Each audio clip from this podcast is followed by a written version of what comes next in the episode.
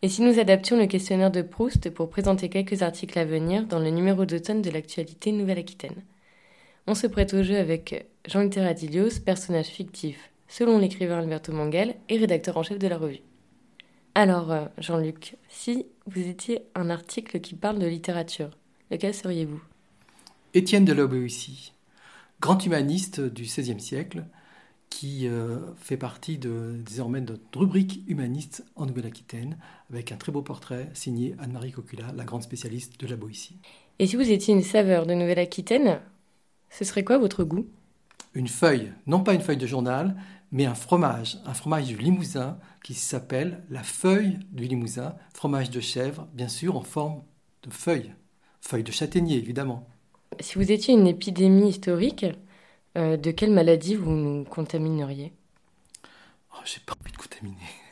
Mais n'empêche que les grandes maladies euh, du passé sont connues, et notamment la peste. De sorte que nous avons toute une série d'articles qui racontent l'histoire de la peste euh, en Europe, bien sûr, et en particulier à Poitiers, en Italie, en Nouvelle-Aquitaine, depuis le XIVe siècle. Et si vous étiez des recherches sur le coronavirus, lesquelles seriez-vous? Eh bien, nous serions des recherches très, très, très, très diverses.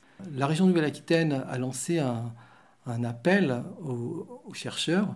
184 projets ont été déposés, une quarantaine ont été retenus, et on voit à la fois le dynamisme et la grande diversité de la recherche dans ce domaine à la fois, bien sûr, recherche liée à la médecine, euh, à la biologie fondamentale, mais aussi aux sciences humaines, jusqu'à même la représentation qu'on peut se faire du coronavirus.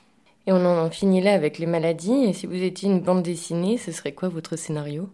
Ce serait le scénario des Désenchantés, bande dessinée euh, adaptée d'un récit euh, vrai de Alain Calabi-Léger, qui raconte la fuite de deux jeunes, deux sœurs turques de très grandes familles, hyper cultivées, qui fuient au début du XXe siècle Istanbul pour euh, venir se réfugier en Europe, en particulier à Paris, pour enfin avoir un peu de liberté. Et si vous étiez une initiative locale, vous seriez laquelle? Les circuits courts.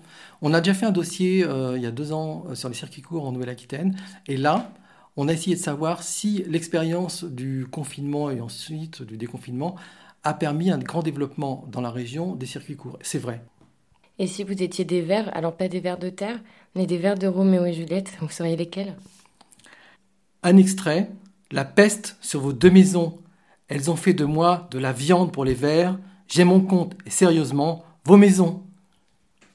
Et maintenant, vous pouvez les dire en japonais? Alors, je vais faire quelque chose qui est inhabituel. Euh, c'est m'attaquer à une langue que je connais pas beaucoup. Alors, je maîtrise très mal le japonais, donc je ne veux pas abuser. Euh, comme je maîtrise peu le japonais, je ne vais pas me risquer à dire des bêtises. En revanche, euh, je vais vous euh, traduire très très grossièrement dans une autre langue ces deux vers.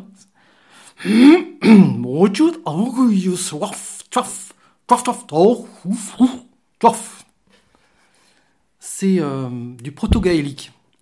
J'ai appris ça dans un roman absolument extraordinaire de Flann O'Brien qui s'appelle Le pleur misère.